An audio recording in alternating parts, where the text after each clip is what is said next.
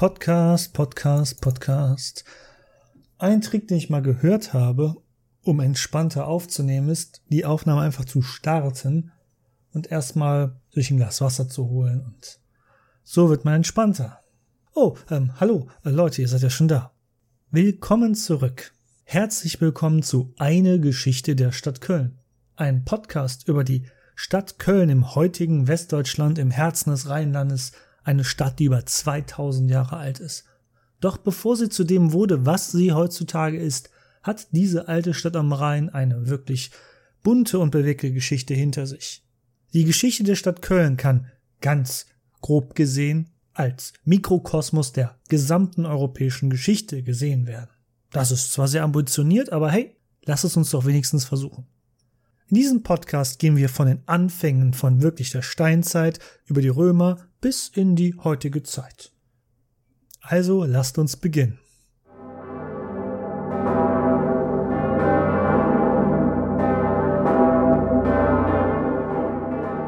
Oh, willkommen zurück. Und verzeiht, dass ich gähne, aber das exquisite Essen in dem luxuriösen Anwesen mit dem herrlichen Dionysos-Mosaik im Speisesaal hier im nördlichen Teil des römischen Kölns kann einen schon sehr müde machen. Dabei dürfen wir nicht müde werden. Wir haben doch noch so viel vor. Immerhin war es meine Schuld. Ich habe fast nur über Grabsteine in der vorigen Folge geredet und überhaupt nicht die Stadt ausgiebig mit euch erkundet, wie ich es euch eigentlich versprochen hatte. Deshalb holen wir das heute nach. Unter großem Dank verlassen wir daher das Anwesen dieses reichen Mannes hier in Köln. Zum Abschied gibt uns der Hausherr noch ein Abschiedsgeschenk. Ich selbst habe einen schönen Gürtel erhalten und was habt ihr so bekommen? Wir treten hinaus ins Freie. Zurück auf der Straße fällt uns erstmal auf, wie stickig es doch hier ist. Die Luft ist dick und umgehend müssen wir husten. Das ist ja auch kein Wunder. Überall in Köln wird mit Holz geheizt. Kohlebriketts, Gasheizung oder gar Fernwärme, ja, das gab es vor 2000 Jahren noch nicht. Viele der Handelsschiffe, die in Köln am Rhein im Hafen anlegen, sind mit Brennholz beladen. Vielleicht erinnert sich manch einer an die Sage von Marsilius von ein paar Episoden früher, der nur in die Schlacht gegen die aufständischen Römer Vitellius zog, um Brennholz für die Stadt zu besorgen. Und auch wenn ein Holzfeuer im Kamin romantisch sein kann, vielleicht heizt ihr selbst mit Holz zu Hause, macht ja manch einer, das ist ja auch in Ordnung, aber wenn dies jedoch 15.000 Menschen auf engstem Raum tun und das ohne jegliche Filterungssystem im Kamin, dann hat man eine dicke Suppe in der Luft hängen. Dass diese stickige Luft Atemwegserkrankungen und auch Augenleiden hervorruft, ist keine Seltenheit hier im römischen Köln. Es ist ein häufiges Leiden in urbanen Zentren der Antike. Die große Stadtmauer schützte zwar das antike Köln vor äußeren Feinden, gleichzeitig begrenzte sie aber auch auf der geringen Fläche von nur circa einem Quadratkilometer das Ausbreiten der Stadt selbst. Es war also sehr eng in der Stadt. Demgegenüber existierte aber eine große Anzahl von Ärzten, allen voran zahlreiche Augenärzte. Und ich sollte hier eigentlich nicht nur die männliche Form nutzen, denn es waren auch oft Frauen, also Augenärztinnen. Einen Universitätsabschluss hatten sie natürlich nicht, diese Ärztinnen und Ärzte. So etwas gab es ja auch noch gar nicht. Erfahrung war hier der große Lehrmeister. Des Weiteren gingen Chirurgen, Urologen und allgemeine Hausärztinnen und Hausärzte ebenfalls bereits vor 2000 Jahren in der Stadt hier ihrer Arbeit nach. Dies bezeugen, ihr könnt es euch sicherlich schon denken, zahlreiche Grabsteine, die mit dieser Berufsbezeichnung hier im Kölner Raum gefunden wurden.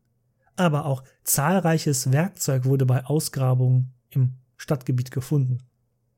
Statistisch gesehen kam ein Arzt vermutlich auf 300 Einwohner hier in Köln.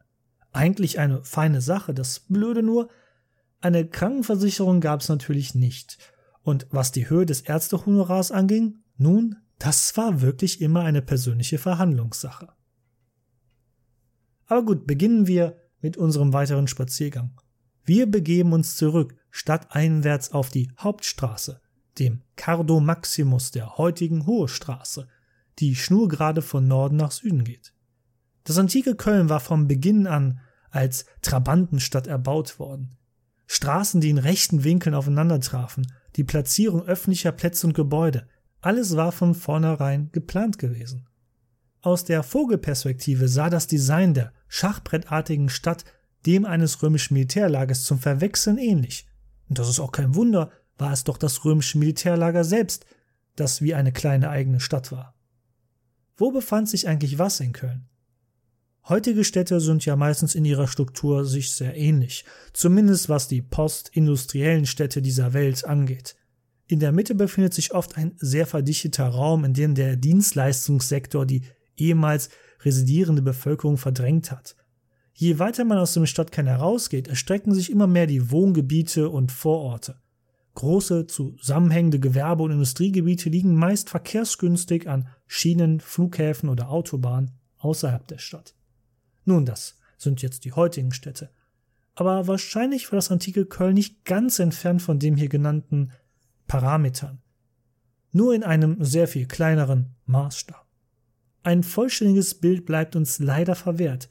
Es gibt leider Aspekte über die städtebauliche Strukturierung des römischen Kölns, die wir nicht mehr gänzlich rekonstruieren können. Was wir wissen?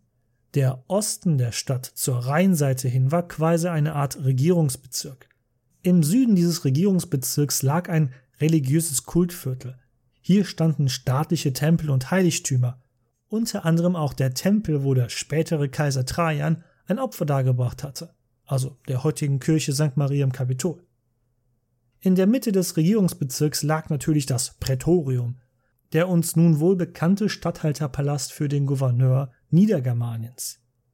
Aufgrund der Nähe zum Rhein standen hier vermutlich auch zahlreiche Lagerhäuser, die als Sammel- bzw. Zwischenlager für allerlei Waren fungierten.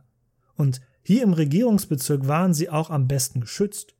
Die Gefahr vor Angriffen von außerhalb oder gar Aufständen der Stadt selbst musste ja immer bei sowas einkalkuliert werden. Aber wenn das Regierungsviertel im Osten der Stadt lag, quasi direkt am Rhein. Wo war dann der Hafen selbst? Der Hafen des römischen Kölns lag damals außerhalb der Stadtmauern, also nochmals weiter östlich von der Stadtmauer am Rhein. Hier auf der von Agrippa entdeckten Rheininsel befand sich der Hafen. Zu Agrippas Zeitpunkt trennte wohl noch ein Nebenfluss des Rheins diese Hafeninsel vom Rest der Stadt ab. Aber wir können davon ausgehen, dass dieser Nebenfluss ziemlich schnell verlandete. Ausgrabungen zeigen, dass hier gerne jeglicher Müll von den Einwohnern abgeladen wurde. Von dem noblen Haus mit dem Dionysos-Mosaik aus, das wir gerade erst verlassen hatten, führte sogar eine Hafenstraße nach Osten durch eines der rheinseitigen Stadttore zum Hafen. Wie alle dieser Hauptstraßen war sie gut gepflastert. Ein Meter tiefes Fundament von gestampfter Erde, Kies und dickeren Steinen an der Oberfläche ermöglichten einen schnellen Abfluss und das Versickern von Regenwasser. An oberster Stelle dienten große Basaltsteine als Straßenbelag, die durch eine Erhöhung in der Straßenmitte so gelegt wurden, dass das Wasser immer zur Seite abfloss. Und das Beste ist, diese Hafenstraße kann man bis heute in Teilen begutachten und sogar auf ihr spazieren gehen. Sie wurde entdeckt, als man dort vor 50 Jahren die Tiefgarage unter dem Roncalli-Platz beim Kölner Dom bauen wollte. Heute liegt sie im Schatten des römisch-germanischen Museums. Ihr müsst sie mal echt begutachten, aber dafür müsst ihr ein paar Stufen zwischen Kurienhaus und römisch-germanischem Museum runtergehen. Und es könnte sein, dass wenn ihr das in der Zukunft hört hier, das Kurienhaus schon gar nicht mehr existiert, weil es abgerissen wird für die neue historische Mitte, die ja in Köln gebaut werden soll. Aber Moment mal, wirst du sicherlich bei genauerer Betrachtung heutzutage sagen, sieht die Straße, diese Römerstraße, nicht ziemlich holprig aus? Und die Steine liegen mit so großem Abstand auseinander, dass man als Fußgänger ja nur über die stolpert. Geschweige denn mit einer Kutsche man darüber bequem fahren könnte. Das ist ja schlimmer als eine heutige Straße in Köln. Wie kann das sein? Das soll die berühmte römische Straßenkunst sein, mit der die Römer die ganze Welt erobert und kontrolliert haben, also die damals bekannte Welt? Nun, die Römer können nichts für den heutigen Stand dieses Straßenabschnitts, der 65 Meter lang und 5 Meter 50 breit ist. Die Steine waren damals nämlich, als die Straße gebaut wurde, von den Römern so gelegt worden, dass sie genau wie ein Puzzle passten und eine glatte Straßenoberfläche bildeten. Schuld sind mal wieder spätere Generationen. Denn als man diese Straße im Jahr 1969 bei Ausgrabungen für die Baustelle für das Parkhaus unterm Dom fand, musste man sie um ein paar Meter südlich verlegen, um halt diese Garage bauen zu können. Behutsam markierten die Arbeiter jeden Stein mit einer Nummer und hielten auf einem Plan fest, wo welcher Stein eigentlich hingehörte, quasi als nummeriertes Puzzle. Und das ist auch eigentlich eine gute Idee, um die Straße ja später bestmöglich rekonstruieren zu können. Jetzt kommt's aber. Die Steine wurden mit Kreide markiert. Und ihr ahnt es vielleicht schon, die Steine wurden draußen in der Öffentlichkeit gelagert und dann fing es an zu regnen und die Kreide auf den Steinen wurde abgewaschen. Als man dann wirklich dran ging, die Straße wieder zu rekonstruieren, war man zuerst ratlos, denn wie sollte man das denn jetzt tun, jetzt wo man nicht mehr die Nummerierung der Steine hatte? Aber man setzte dann die Straße doch eher schlecht als recht wieder zusammen, so wie man Lust und Laune hatte. Und das erklärt ihren heutigen sehr holprigen und chaotischen Zustand. Die Anordnung der Steine dort ist schlichtweg fehlerhaft. Aber man hat wohl das Beste aus der Situation gemacht und besser als nichts. Aber bleiben wir doch erstmal in der Stadt. Der Hafen ist ja gut und schön, aber es gibt in der Stadt noch so viel mehr zu sehen. Folgen wir dem Cardo Maximus nach Süden der heutigen Hohe Straße, treffen wir auf die zweite Hauptstraße des römischen Kölns. Diese Straße verläuft vom Westen nach Osten. Die Römer nannten solche Hauptstraßen von Westen nach Osten Decumanus Maximus. Auch hier benutze ich die Präsens, also die Gegenwartsform, weil diese Straße existiert bis heute. Es ist die Schildergasse. Sie ist ebenfalls Teil der beliebten Einkaufsstraßensektion Kölns, die heutzutage eine reine Fußgängerzone ist. Wer dort shoppen geht, der wandelt wirklich auf den Spuren der Römer. Das wirklich Seltsame an dieser anderen Hauptstraße der Schildergasse ist folgendes. Die heutige Hohe Straße, der Cardo Maximus, die ist wirklich ziemlich gut erforscht, wie ihr ja in der vorherigen Folge und der davorigen Folge erfahren habt. Aber über ihren Bruder oder Schwester, wie ihr das sehen möchtet, den Decumanus Maximus der Schildergasse, wissen wir wirklich sehr wenig. War es eine Straße mit Wohnhäusern oder mit gemischten Gebäudenutzungen wie mit Geschäften an der Vorderseite und Wohnungen im hinteren Teil? Oder war sie einfach nur eine kommerzielle Einkaufsstraße, wie sie es auch heutzutage im 21. Jahrhundert noch ist? Das wissen wir leider nicht wirklich. Das ist nicht mehr archäologisch nachweisbar. Und hier hört unser Unwissen leider nicht auf. An der Kreuzung von Cardo Maximus und Decumanus Maximus lag in fast allen römischen Kolonien im gesamten Imperium der Römer immer der zentrale Marktplatz, besser bekannt als das Forum.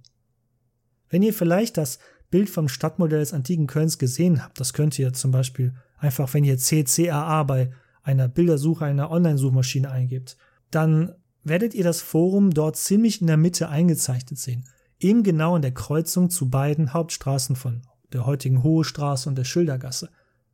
Wo das genau ist, wisst ihr, wenn ihr in Köln mal gewesen seid.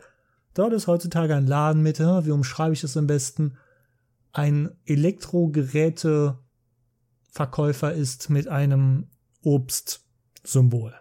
So, ich glaube, das war ähm, ziemlich deutlich gesagt. Vom Design her war das Forum an dieser Stelle sicherlich ein großer rechteckiger öffentlicher Platz, der mehrere Straßenblöcke groß war. Begrenzt war an den Seiten wahrscheinlich mit Arkadengängen, also überdachten Wegen an den Seiten, um notfalls das Marktgeschehen bei Regen oder zu großer Hitze geschützt im Schatten fortführen zu können. Nach derzeitigem historischen Stand der Forschung hat man jedoch keinerlei Nachweis, dass das Forum sich wirklich hier an der Stelle befunden hat. Dass es ein Forum in Köln gab, das ist aber wirklich gesichert. Eine Stadt mit damals 15.000 Einwohnern, nur in der Stadt selbst, war schon eine große Stadt im antiken Sinn und auch in späteren Zeiten. Auch wenn eine Stadt wie Rom damals eine Million Einwohner hatte. Aber das war wirklich die große Ausnahme, die die Regel bestätigte. Aber eine Stadt wie Köln, die auch als Zentralort nicht nur von der Kölner Bucht, sondern einer gesamten Region, nämlich des niedergermanischen Raumes, also von der Nordsee bis äh, runter fast nach ähm, zur Eifel. Als solcher Ort diente mit zahlreichen Handelsverbindungen das gesamte Reich und nach Germanien. Also ich meine, sowas hatte selbstverständlich einen zentralen Marktplatz. Ich habe jetzt da gerade ein bisschen Faden verloren, sorry. Vielleicht und das ist meine Vermutung, wenn ich so drüber nachdenke, ich habe es jetzt nicht gesichert, ist vielleicht durch die 2000-jährige dauerhafte Besiedlung dieses Ortes und auch bestimmt dieser Kreuzung selbst da sind vielleicht einfach alle baulichen Zeugnisse verschwunden. Vor allem in späteren Zeiten, im Hochmittelalter, fing man an, tiefe Kellergewölbe zu bauen. Da besteht natürlich die Gefahr, dass dadurch sehr viel römische Zeugnisse verloren gegangen sind. Das Forum in Köln, wo es auch immer gewesen sein mag, war natürlich der Mittelpunkt der Stadt.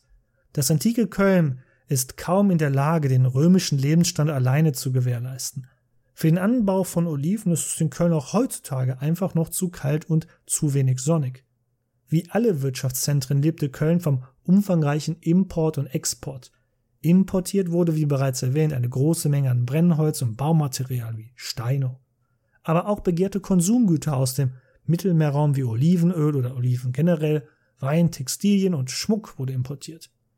Inflation gab es auch schon in der Antike. Besonders beliebt bei den reichen Römerinnen und Römern in Köln war die sogenannte Terra Sigillata, gutes Keramikgeschirr aus Italien. Aber auch Köln hatte natürlich einiges zu bieten. Viele Bewohner der Stadt hatten außerhalb der Stadt landwirtschaftliche Flächen oder arbeiteten dort. Aber seit der Blütephase zu Beginn des zweiten Jahrhunderts hatte auch das Gewerbe einen kräftigen Aufschwung erlebt. Es zahlte sich aus, sowohl als Grenzstadt das Reich zu beliefern, aber auch Handel mit den direkt benachbarten Germanen jenseits des Rheins und des römischen Einflusses zu treiben. Durch diesen Handel exportierte man in Köln vor allem Bernstein aus dem freien Germanien ins Reich. Die Germanen selbst konnten damit ja nichts anfangen. Für sie war es, was es ja auch eigentlich ist, nur Harz. Bei den Römern war er als Schmuck jedoch heiß begehrt. Als römische Kolonie direkt quasi vor der Tür des freien Germaniens, also nicht von Rom kontrolliert, war es logisch, dass Köln im reichsweiten Bernsteinhandel kräftig mitmischte. Mit Schlangenfäden verzierte Glaswaren waren der Exportschlager Kölns, sogar im fernen Britannien wurde welches gefunden davon. Bei Ausgrabungen in der Stadt oder vor der Stadt wurden häufig solche Glaswaren gefunden. Eine große Anzahl von diesen kann man im römisch-germanischen Museum begutachten. Für die Glasindustrie und das Töpfergewerbe in Köln gab es auch gute Grundlagen. Direkt vor der Stadt sind große Vorkommen an Sand und Ton. Viele Töpfereibetriebe wurden westlich von Köln auf der heutigen Aachener Straße, die damalige Heeresstraße, nach Westen gefunden. Die Tonvorkommen lagen ebenfalls im Westen der Stadt. Auch sind dort Bronzegießereien von Archäologen freigelegt worden. Köln hat sich in seiner römischen Blütezeit zwischen den Jahren 100 bis 250 grob gesehen zu einem bedeutenden Groß- und Fernhandelsplatz entwickelt. Am Rhein legten quasi ununterbrochen Schiffe an und lieferten Waren in die Stadt hinein und aus der Stadt hinaus. Der Rhein war und ist auch heute noch eine bedeutende europäische Handelsstraße. Doch auch vom guten Straßennetzwerk profitierten die Händler. Die römischen Straßen waren ja die ersten Infrastrukturmaßnahmen des damaligen Statthalters Agrippa gewesen, lange noch bevor man überhaupt Köln selbst gegründet hatte in der Gegend und die Ubier hier hingesiedelt hatte. Und dann sind da ja auch die landwirtschaftlichen Produkte, die auf dem Markt feilgeboten wurden. Das antike Köln war sicherlich in seiner Wirtschaft von Gewerbebetrieben geprägt, aber die Landwirtschaft wird sicherlich den größten Anteil an der Wirtschaftskraft der Stadt ausgemacht haben, wie es ja auch logisch ist in einer vorindustriellen Gesellschaft. Aber Glas- und Tonwaren überdauern die Jahrtausende in der Erde einfach besser als eine Möhre oder ein Apfelbaum. So kann besonders bei einem Besuch im römisch-germanischen Museum für uns als Besuchende der Eindruck entstehen, Köln sei eine reine Gewerbestadt mit Glas- und Töpfermanufakturen gewesen. Und das stimmt natürlich so nicht. Ich muss gestehen, als wir in der letzten Folge auf der Fernstraße der heutigen Neusser Straße auf Köln zugingen, habe ich nur plump erwähnt, dass es hier und da Bauernhöfe rund um Köln gab. Stattdessen habe ich den gesamten Fokus der ersten Folge eher auf Grabsteine gesetzt. Oh weia. Dabei war die Landwirtschaft natürlich ein, wie schon erwähnt, bedeutender Teil der Wirtschaft in Köln. Erinnert euch an die erste, allererste Folge. In der Kölner Bucht gibt es sehr fruchtbare Lössböden, die durch die Eiszeit von den damaligen Eisgletschern hier runtergedrückt worden sind. Die germanischen Ubier, die hier als Bauern von den Römern angesiedelt wurden, wie auch spätere Bürger des Reiches, betrieben in der Region intensive Landwirtschaft. Der römische Naturkundler und Aristokrat Plinius der Ältere rühmte in seinem Werk über die Landwirtschaft die Ubier hier in Germanien in Köln als besonders tüchtige und gute Bauern. so hätten diese durch Mineraldüngung sogar das römische Verfahren des Ackerbaus verbessert. Das müsst ihr euch mal reinziehen. Ein Römer lobt Barbaren, dass sie noch besser Ackerbau betreiben können, als es die Römer können. Das ist wirklich ein riesiges Lob für die damalige Zeit und die Geisteshaltung bei den Römern. Also nicht ganz so barbarisch wie immer von den Römern und der Nachwelt behauptet, diese Germanen sind, oder? Okay, das kling, klang gerade wie ein, ein äh, Jedi-Meister aus einer berühmten Science-Fiction-Serie, äh, Universum, was auch immer.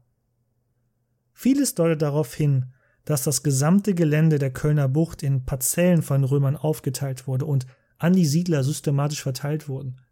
Das ist sehr wahrscheinlich, denn es wäre ein merkwürdiger Zufall, dass bei Ausgrabungen von römischen Gutshöfen festgestellt wurde, dass deren Ackerfläche immer zu fast genau 50 Hektar betrug und der Abstand zum nächsten Gutshof nahezu immer die gleiche Distanz hatte. Große Mengen der landwirtschaftlichen Erzeugnisse wurden aus Köln exportiert. Eine Megacity wie Rom es damals war, konnte sich zu dem Zeitpunkt natürlich überhaupt nicht mehr selbst aus der Region ernähren und war auf große Getreideimporte aus dem gesamten Reich angewiesen, aus Ägypten, aber auch aus dem Rheinland. Der andere Teil der landwirtschaftlichen Erzeugnisse verblieb in der Koloniestadt Köln. Weizen, Gerste und im kleinen Umfang auch Roggen waren darunter. Hülsenfrüchte wie Erbsen und Linsen waren ebenfalls bedeutende Grundnahrungsmittel. Denn die sättigende Kartoffel, nun, die gab es ja in Europa noch nicht und das würde sich auch in den nächsten 1600 Jahren nicht ändern. All diese landwirtschaftlichen Produkte wurden auf dem Forum hier in Köln gehandelt. Natürlich gab es über die ganze Stadt verteilt kleinere Geschäfte in Straßenläden oder gar in Hinterhöfen, aber hier auf dem Forum spielte sich das Leben ab. Hier wurden Neuigkeiten ausgetauscht und Gerüchte machten erstmals die Runde. Nur ein Straßenblock von der Kreuzung von Schildergasse und Hohe Straße entfernt war eine Thermanlage, der, wo die heutige Kirche St. Cäcilien steht, nahe des Neumarkts, nahe des Haubrishofs und wo auch das Rautenstrauch-Jost-Museum heutzutage ist. In diesen Thermen ließen sich die normalen Frauen oft sämtliche Körperhaare entfernen. Das war en vogue. Die Methode dazu war kaum anders als heute. Halbflüssiges Bienenwachs auf die entsprechende Stelle, ein Lappen drauf und ratsch, aua. Und wirklich bei allen Frauen, nicht nur bei den Reichen. Auch bei Sklavinnen legten die Herren und Herrinnen des Hauses Wert darauf, dass diese dementsprechend in deren Anschauung reinlich waren. Was das Angebot anging, waren die damaligen Thermen den heutigen Wellness-Oasen gegenüber nicht groß anders, aber ruhig war es dort absolut nicht. Man trank in einer Therme Wein, plauderte laut mit seinen Freunden, trieb lauthals Sport miteinander wie Ringen oder Gewichte stemmen. Also so ganz eine Wohlfühloase, okay, war es schon, nur es war halt keine stille Wohlfühloase wie die eine Therme, die wir heutzutage am äh, unter der Zoobrücke haben. Ich nenne ihren Namen nicht, weil ey, man muss wirklich heutzutage aufpassen, dass man nicht immer gebrandet wird und dann eine Klage kriegt, weil man das nicht hier als Werbung deklariert. Das ist echt nervig. Aber ihr, wenn ihr aus Köln kommt, wisst ihr bestimmt, welche Therme ich meine unter der Zoobrücke. Aber all dieses laute Treiben und der Trubel, das muss in den damaligen Räumen der Therme laut geschallt haben zum Leidwesen der Anwohner am Neumarkt. Also den Neumarkt hat es ja damals noch nicht gegeben, aber den Leuten, die dort in der Gegend gewohnt haben. Auch diese Therme könnt ihr auf dem römischen Stadtmodell des römisch-germanischen Museums sehen. Sucht es wirklich einfach nur in der Suchmaschine, gebt CCAA ein und ihr findet das Bild sofort. Diese Therme ist quasi links von dem vermeintlichen Standort des Forums. Und wie gesagt, hier verläuft die heutige Cäcilienstraße, die vom Neumarkt her weg zum heutigen Heumarkt führt. Als Tourist oder Orts Unkundige ist euch die Straße vielleicht nicht ganz so geläufig, aber es ist die Hauptstraße heutzutage, auf der die Straßenbahnen in Ost-West-Richtung über Neumarkt, Heumarkt und dann über die Deutzer Brücke ins Rechtsrheinische fahren. Für eben diejenigen unter uns, die vielleicht nicht in Köln wohnen. In Schriftquellen überliefert ist auch ein Tempel des Merkur, dem Gott der Händler und Diebe. Ich finde das übrigens super witzig, dass das der gleiche Gott ist. Er ist nahezu identisch mit dem griechischen Gott Hermes, wo genau sein Tempel jedoch stand. Ihr denkt es sicherlich schon, das weiß man nicht. Das gleiche gilt auch für einen Jupitertempel, dessen oberster Priester der jeweilige amtierende römische Statthalter war. Ich weiß, ich hatte euch versprochen, haargenau mit euch durch das römische Köln zu gehen. Aber von vielen Gebäuden wissen wir leider bis heute nicht den genauen Standort. Wir müssen schätzen, wo sie gelegen haben könnten, anhand anderer antiker römischer Städte. Das weltweit berühmte Pompeji ist eine große Hilfe, da der Vulkanausbruch die Stadt gut konservierte und auch die gesamte Ausmaße der Stadt und wo was lag. Vielleicht gab es einen Zirkus wie in Rom in Köln. Also nicht so ein Ding mit Zeltdach und Clowns, die Bälle jonglieren, sondern so etwas wie den Circus Maximus in Rom, eine Pferderennbahn mit Wagenrennen. Dies war eigentlich in jeder Provinzhauptstadt des Römischen Reiches vorhanden, also hätte sowas auch in Köln es geben müssen. Ein solch großes Gebäude hätte aber sicherlich sichtbare Spuren hinterlassen in Köln, die archäologisch nachweisbar wären. Davon hat man in Köln jedoch nichts gefunden bisher. Vielleicht fanden die Pferderennen, die es hier gegeben haben muss, auf den Straßen der Stadt statt, ohne dass es dafür ein eigenes Stadion gab, so wie wenn die Formel 1 ihre Rennen durch Monaco hat. Rom hatte vor dem Bau des Circus Maximus es genauso getan. Die Pferderennen fanden einfach in den Straßen der ewigen Stadt statt. Aber das ist jetzt wirklich nur reine Spekulation meinerseits. Auch fehlt bisher jegliche Spur eines Amphitheaters, also quasi einer kleineren Ausgabe des Kolosseums in Rom. Das muss es aber mit größter Sicherheit in Köln gegeben haben und vielleicht auch nur in halbrunder Weise, so wie es die Griechen immer hatten, also ein Halbkreis, der an einer flachen Wand angelehnt war. Ein Amphitheater war ein Must-Have, um es mal auf Englisch auszudrücken, einer römischen Provinzhauptstadt. In einem solchen Amphitheater fanden einerseits Gladiatorenkämpfe, aber auch Theateraufführungen statt. Diese beiden Dinge waren das kulturelle Spektakel der damaligen Zeit. Ihr kennt bestimmt den Spruch. Roms Herrschaft basierte auf Brot und Spiele für das Volk. Jeder von uns kennt dieses Sprichwort. Brot und Spiele. Vor allem belegen zahlreiche römische Grabsteine, ja, da sind sie wieder, in der Kölner Gegend, dass es in der Stadt Gladiatoren gegeben haben muss und ihrer oft nicht sehr gesunden Arbeit nachging und auch mitunter dran starben oder halt eben als altgediente Veteranen irgendwann ihr Leben hier beenden. Ein Grabstein nahe Köln bezeugt, dass ein Verstorbener in nur sechs Monaten in der Region um Köln 50 Bären gefangen hatte. Ja, damals gab es noch Bären rund um Köln. Und wofür hätte er sie fangen sollen? Natürlich für aller Wahrscheinlichkeit nach für die Arena in Köln. Und ein anderer Grabstein, der in der Kölner Region gefunden worden ist, war einem Freigelassenen gewidmet, der Aquilus hieß. Auf seinem Grabstein ist er als kämpfender Gladiator in Stein gehauen abgebildet. Zahlreiche in Köln hergestellten Glas- und Keramikwaren zeigen ebenfalls Szenen aus Gladiatorenkämpfen. Also halten wir fest, ein Amphitheater, jetzt nicht so groß wie das Kolosseum, um Gottes Willen, das ist auch nicht möglich gewesen, aber ein Amphitheater hat es mit Sicherheit im römischen Köln gegeben, nur man hat es bisher halt nicht gefunden, falls es je gefunden wird. Nun gut, soweit dazu, wo die großen öffentlichen Gebäude in der Stadt standen, aber was ist mit den in Anführungszeichen normalen Leuten und wo wohnten sie eigentlich? Der Osten der Stadt diente quasi, wie erwähnt, als das Regierungsviertel. Daher liegt die Vermutung nahe, dass westlich des Cardo Maximus, also der heutigen Hohe Straße, die Wohnquartiere der Bürger und Bürgerinnen des antiken Kölns waren. Ja, aber wo die normalen Leute genau lebten, das ist ebenfalls nicht bekannt. So ist das leider nach 2000 Jahren und dauerhafte Besiedlung eben, ist halt leider so. Die Wohnquartiere werden dennoch einen großen Teil der Stadtfläche ausgemacht haben. Köln war zwar bekannt für Glas- und Keramikwaren, aber diese Betriebe, die dies herstellten, waren außerhalb der Stadt. Und ihr könnt euch vielleicht denken, warum, denn die hohen Temperaturen und das offene Feuer in solchen Werkstätten stellten eine hohe Brandgefahr dar.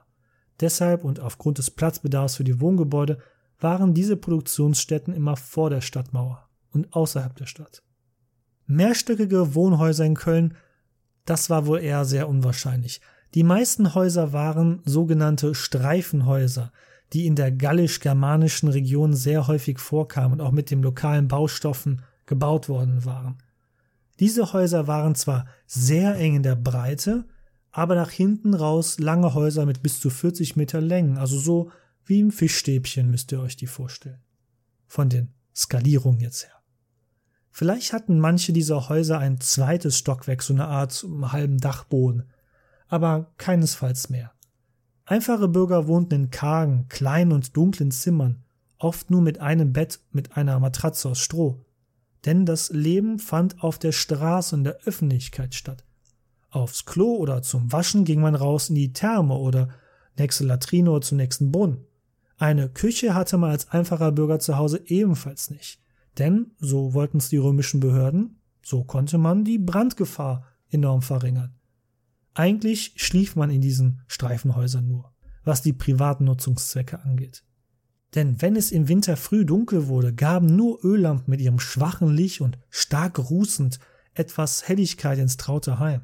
Fenster gab es meistens keine, wenn dann nur als sehr kleine Einlassung in der Hauswand. Denn Glasfenster konnten sich selbst viele reiche römische Bürger und Kölner Bürgerinnen und Bürger nicht leisten.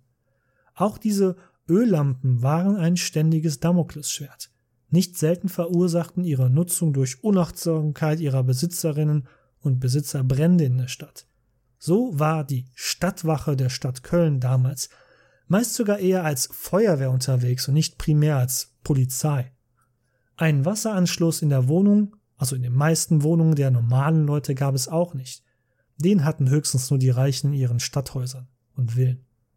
Das Wassernetz war in Köln jedoch so dicht und meistens direkt an der Straße vor einem, vor dem Haus, dass man im Durchschnitt nicht weiter als 50 Meter gehen musste im römischen Köln, um sich Wasser zu holen. Für irgendwas muss ja eine 95 Kilometer lange Wasserleitung aus der Eifel ja gut sein. Auch außerhalb der römischen Stadt sind Wohngebiete nachgewiesen. Sie dienten einigen Bürgern wie auch heutzutage als Wochenendhäuser oder als Landgüter so, die sogenannten Villae Rusticae. Da viele Gewerbebetriebe auch außerhalb der Stadt lagen, hatte man Wohnungen für die Handwerker gleich in der Nähe erbaut. Allein dieser Umstand bezeugt, dass es in den Jahren 100 bis 250 wohl sehr friedlich im Rheinland gewesen sein muss, denn wer sonst würde sich trauen, außerhalb der sicheren Stadtmauern sein trautes Heim zu bauen? So, jetzt haben wir uns doch schon ein wenig im römischen Köln herumgetrieben. Was uns auffällt, ganz so sauber ist es hier nicht, wie es immer auf dem schönen Stadtmodell des römischen Kölns vom römisch-germanischen Museum aussieht. Wie schon gesagt, die Luft ist stickig, auch der Abfall wird hin und wieder gerne vor unseren Füßen auf die Straße gekippt. Ein Wasseranschluss hatten die meisten Gebäude ja eben nicht, daher landete der Müll auf der Straße. Der nächste Regen würde schon ein Gully und dann in einen Abwasserkanal spülen, der dann im Rhein endete. Oder vielleicht erbarmte sich ein Arbeitssklave, den Dreck wegzuschaffen. Auch die Hauswände sind an vielen Stellen verrußt durch die schlechte Luft und manchmal wird es auch eine Fackel gewesen sein, dessen Träger zu nah an der Wand entlang ging. Wo wir schon bei Hauswänden sind. Viele davon sind mit Graffiti beschmiert oder bemalt. Und das liegt ganz im Auge des Betrachters. Graffiti sind im ganzen Stadtgebiet zu finden. Sie sind quasi die Social Media Plattform der Antike. Auf manchen Wänden finden sich Beleidigungen und Schmähungen, so wie es ja auch heutzutage ist. Oder an anderer Stelle gesteht jemand anonym einer anderen Person seine Liebe. Manche Graffiti sind auch praktischer Natur und dienen als Wegweiser, als Werbeanzeige oder stellen sogar politische Wahlwerbung eines Kandidaten für ein öffentliches Amt dar. Natürlich findet sich auch hier und da eine religiöse Botschaft. Aber wie gesagt, zu Religion, das Thema im antiken Köln kommen wir noch in einer eigenen Folge. Ich weiß, es klingt dekadent, aber jetzt am Ende des Nachmittags sollten wir uns wieder etwas stärken, auch wenn wir bereits am Morgen und später im Haus mit dem Dionysos-Mosaik schon fürstlich gegessen haben. Es müsste jetzt eigentlich so ungefähr 17 Uhr sein. Und so etwas wie Frühstück gab es bei den Römern gar nicht und galt auch ehrlich gesagt als dekadent. Bei den Römern war meist erst jetzt am späten Nachmittag die erste Mahlzeit am Tag. Dafür gab es aber dann natürlich gleich mehrere Gänge. Das galt auch für die einfache Bevölkerung, nur waren die Speisen dann nicht ganz so exquisit und ausgefallen. Wie am Vormittag kehren wir eine sogenannte Carpona ein. Was uns aufgetischt wird, ist uns aus heutiger Sicht meist vertraut. Als Appetitanreger und als Vorspeise reichen uns Oliven und gekochte Eier. Als Hauptspeise bestellen wir ein Fleischgericht in Milchteigbrei. In unserem Fall ist eine Hühnchenkeule drin. Das war aber für damalige Verhältnisse schon sehr teuer. Die meisten Einwohner aßen daher gezwungenermaßen oft vegetarische Kost. Was aber arm und reich verband, jeder aß die sogenannte Garum-Soße.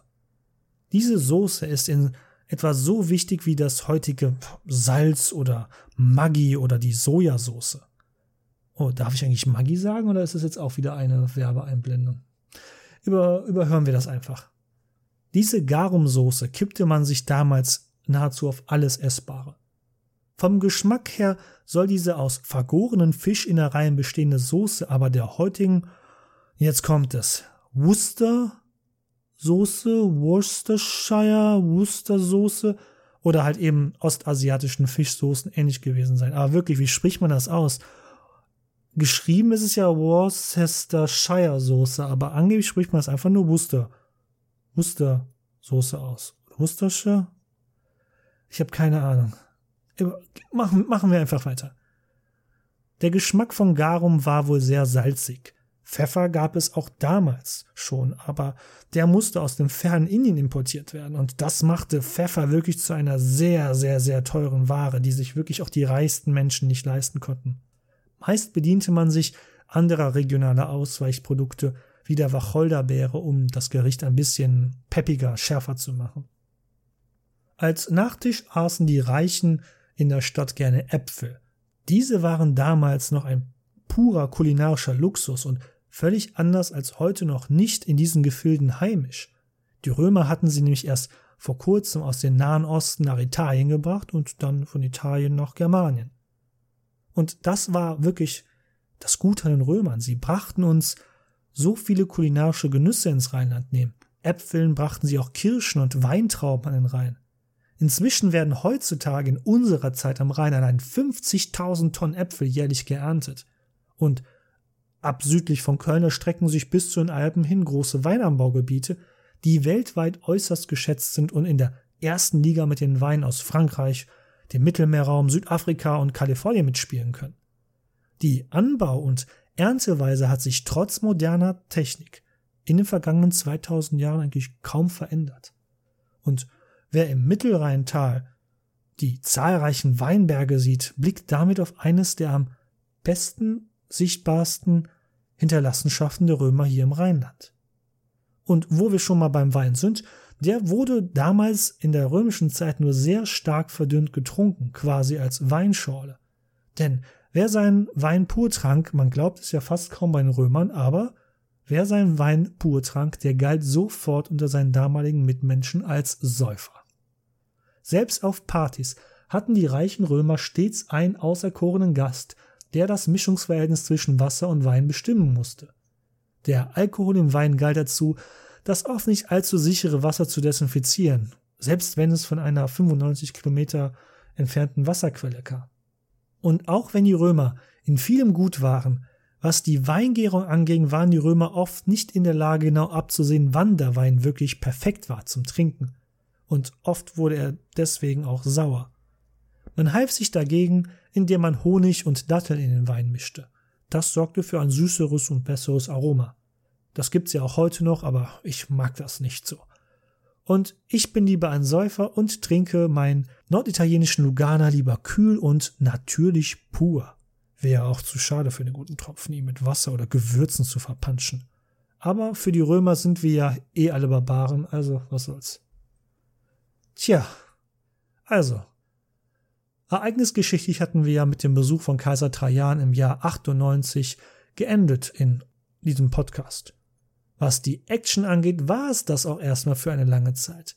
Nach dem Besuch Trajans um das Jahrhundert herum vergehen weitere 150 Jahre, das müsst ihr euch durch den Kopf gehen lassen, in der das römische Köln schriftlich in keiner Quelle erwähnt wird.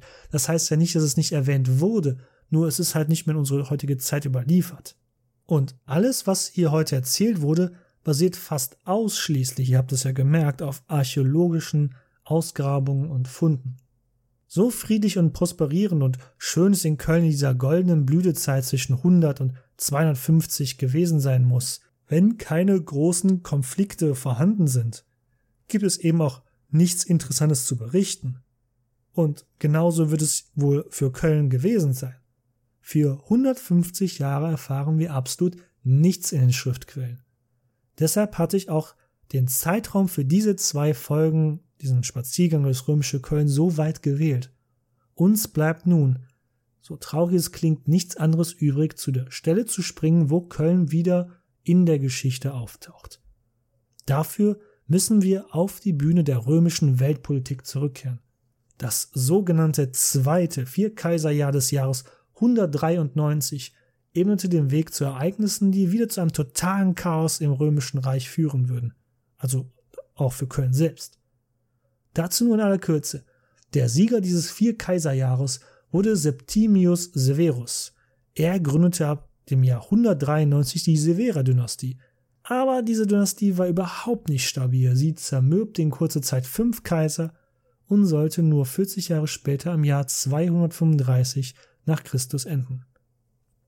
All diese Ereignisse sind jetzt nur ein Vorgeschmack auf das Chaos, das in der zweiten Hälfte des dritten Jahrhunderts stattfinden würde. Die sogenannte Krise des dritten Jahrhunderts. Und sie würde vor allem Köln und den gallisch-germanischen Raum in Aufruhr versetzen. Diesmal würde Köln wieder gezwungen sein, sich vom römischen Reich abzutrennen. Aber diesmal nicht nur für ein paar Monate wie unter dem Aufstand der Bataver, nein, diesmal würden es 14 lange Jahre sein. Und danach würde das römische Reich und auch Köln nicht mehr das sein, was es zuvor gewesen war. Und überraschenderweise waren diese 14 Jahre eine Zeit, in der es Köln im Vergleich zu der damaligen Zeit und den Ereignissen äußerst gut gehen würde. Daher seid auch beim nächsten Mal dabei, wenn Köln die Hauptstadt des neuen gallischen Imperiums wird. Und habe ich mich versprochen? Nein, ihr habt genau richtig zugehört. Bis dann, danke wie immer und Maret Jod.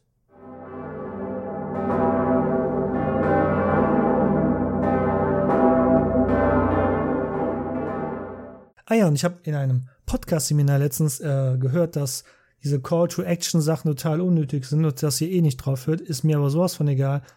Wenn ihr mir folgt auf Social Media, da poste ich natürlich leider nur auf Englisch, weil dies ist ja die deutsche Übersetzung meines englischsprachigen Podcasts. Aber ihr könnt mir da gerne folgen. Instagram hat ja eine tolle Übersetzungsfunktion, Facebook auch. Folgt mir einfach. Ich poste da gerne immer Bilder von Ereignissen aus diesen Folgen. Natürlich ist die englische Version uns ein Jahr voraus, was die Produktion dieser Folgen angeht. Aber ich würde mich freuen, wenn ihr dem folgen würdet. Ihr könnt mir gerne schreiben, Nachfragen stellen. Folgt mir gerne auf Social Media, Instagram, Facebook, Twitter habe ich auch, wobei ich aber Twitter bis heute nicht verstehe. Also äh, Links dazu wie immer in den Show Notes. Vielen lieben Dank. Jetzt wirklich Marit Jod.